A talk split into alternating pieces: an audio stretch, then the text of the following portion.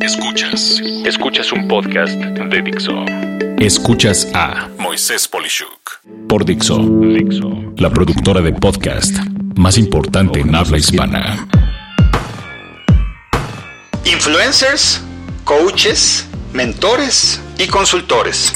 A últimas fechas he visto una invasión en prácticamente cualquier rama de las, llamémosle moda, de requerir del soporte de toda una gama de especialistas, tales como influencers, coaches, mentores y consultores. Pero, ¿cuándo aplica cada uno de este tipo de especialistas? ¿Siquiera hacen sentido? ¿Es una moda o es una nueva realidad? En fin, Muchas preguntas a las cuales quise darle una definición para poder llegar a un consenso y poder distinguir entre los que valen la pena y los que solo son una nueva especie de charlatanería. Empecemos por los influencers o influenciadores o inclusive llamados comúnmente líderes de opinión. En mi entender, este tipo de personas cuentan con una determinada credibilidad en algún tema, tanto que por ello, sobre todo en redes sociales, son seguidos por una de dos, o muchas personas de distintos perfiles, o por no tantas personas, pero todas ellas de un determinado tipo de interés, nivel o especialidad. Con esto en mente, la palabra más relevante aquí es la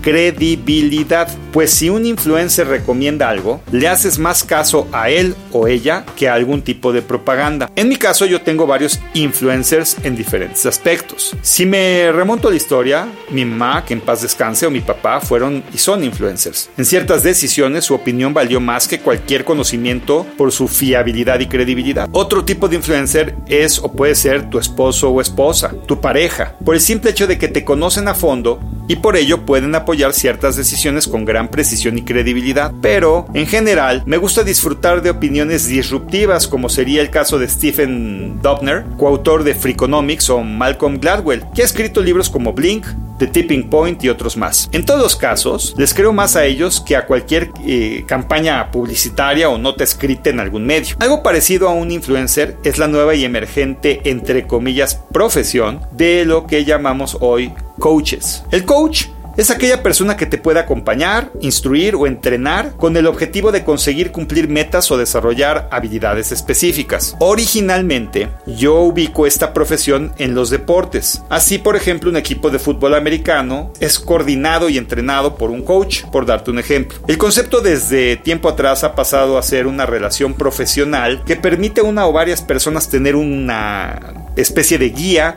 que te apoya a lograr ciertos cambios en tu vida personal, profesional, social, alimenticia, en fin, hay hoy en día un coach para casi todo. Si bien es cierto, existen diversos programas para certificarte como coach, pero he podido ver que muy pocos realmente son relevantes o inclusive consistentes. Uno de los que más me ha sorprendido a manera de ejemplo de forma negativa es aquel que era un ejecutivo en una empresa y cuando lo despidieron se puso a dar eh, su programa de coaching en temas de como que algo así tipo de superación personal, cuando si le escarbas un poquito sus valores personales son una porquería, siendo desleal a su pareja, habiendo acabado con su trayectoria profesional en un tema totalmente ajeno al que dice que es ayudar a otros y en general, viéndose muy falso en su comunicación con el mercado, haciendo todo ver verde, maravilloso, rosa y excepcional. Puedo decirte que una cosa es ser un animador o motivador, y otra es un entrenador o coach. El primero puede haber tenido dotes de extrovertido, el segundo debe de saber suficiente de algo como para poder entrenar a alguien. Y claro, ser consistente con ese algo que está diciendo o pregonando. Pero por otro lado, puedo decirte que tengo una doctora del deporte que desde hace más de dos años me ha permitido mejorar mi salud y hacer ejercicios súper padres tales como el TRX que si no has tratado te recomiendo ampliamente, es divertidísimo. Esta doctora ha cuidado que la calidad de mis músculos mejore notablemente. No que me vuelva una persona totalmente marcada y cosas por el estilo, sino simplemente tener una calidad de vida de largo plazo. En mi caso, esa doctora es mi coach del deporte y no la cambio por nada.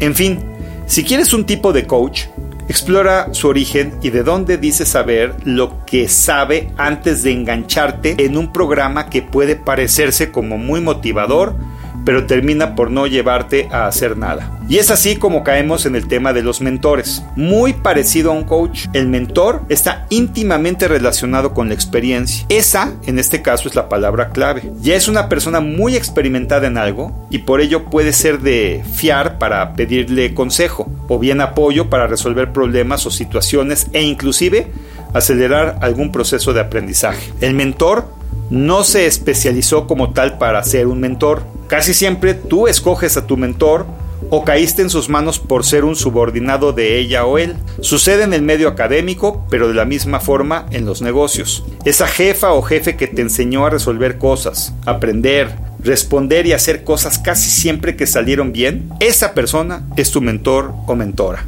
Los atesoras por su conocimiento formal e informal, pero sobre todo son personas consistentes, pues les puedes admirar en su área de especialidad, pero por igual en su forma personal de ser. Un caso notorio hace décadas lo fue para mí el hoy exdirector de una empresa de tecnología que conocí siendo mi cliente. De él aprendí a poder tener, por ejemplo, 12 juntas en una hora, a razón de cada 5 minutos. Viví la experiencia cuando recién había tomado el puesto esta persona y fui a presentarle nuestros servicios profesionales. Me citaron, recuerdo, a las 9.44 de la mañana. Por intrigoso, por supuesto estaba allí a esa hora, y a las 9.44 con 30 segundos se abrió la puerta de su oficina, salió una persona que él estaba atendiendo y yo estaba enfrente de él a las 9.45 en punto sentado. Estaba perfectamente bien aseado y pulcra su corbata y camisa totalmente almidonada y blanca impecable. Su escritorio limpio y ordenado Ten en cuenta que no nos conocíamos. Lo primero que me dijo fue, Moisés, ¿qué quieres? Y ¡pum!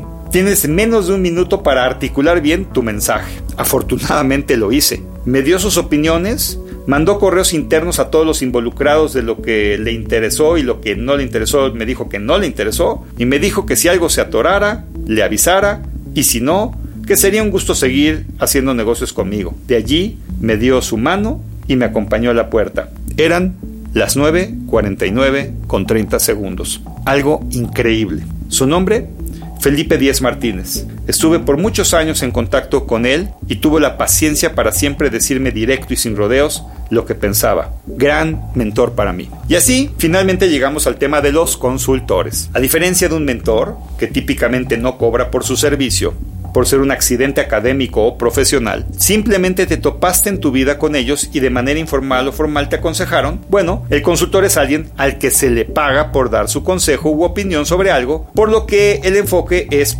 profesional. Su estilo es lo que lo distingue de otros consultores. No hay como tal una escuela para aprender a ser consultor. Casi siempre el consultor desarrolla sus propios métodos y procedimientos, lo cual es lo que lo hace diferente de otros. Podemos decir que un consultor está especializado en un área específica. Un coach tiene que ver con varias áreas a la vez en su interacción con sus clientes, lo cual hace totalmente diferente a un coach de un consultor. De esta forma, sería ilógico decir que alguien que es coach en tecnología eh, exista, porque la idea de un coach es contar con herramientas para que se logre el autodesarrollo de quien lo está buscando y se formó en un método para hacer eso. El consultor en tecnología resuelve algo en concreto basado en sus métodos y conocimiento. A manera de conclusión, sea influencer, coach, mentor o consultor, lo importante es saber qué quieres tú hacer, qué necesitas y qué te hace más sentido para lograr lo que persigues.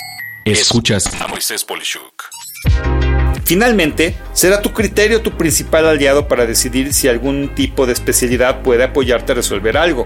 Y en todos los casos, platica con otras personas que hayan usado el servicio de estas personas, pues definitivamente lo que quieres evitar es caer en manos de una persona que es deshonesta o charlatán. Soy Moisés Polishuk y agradezco que me hayas escuchado. Hasta la próxima. Dixo presentó. A Moisés Polishuk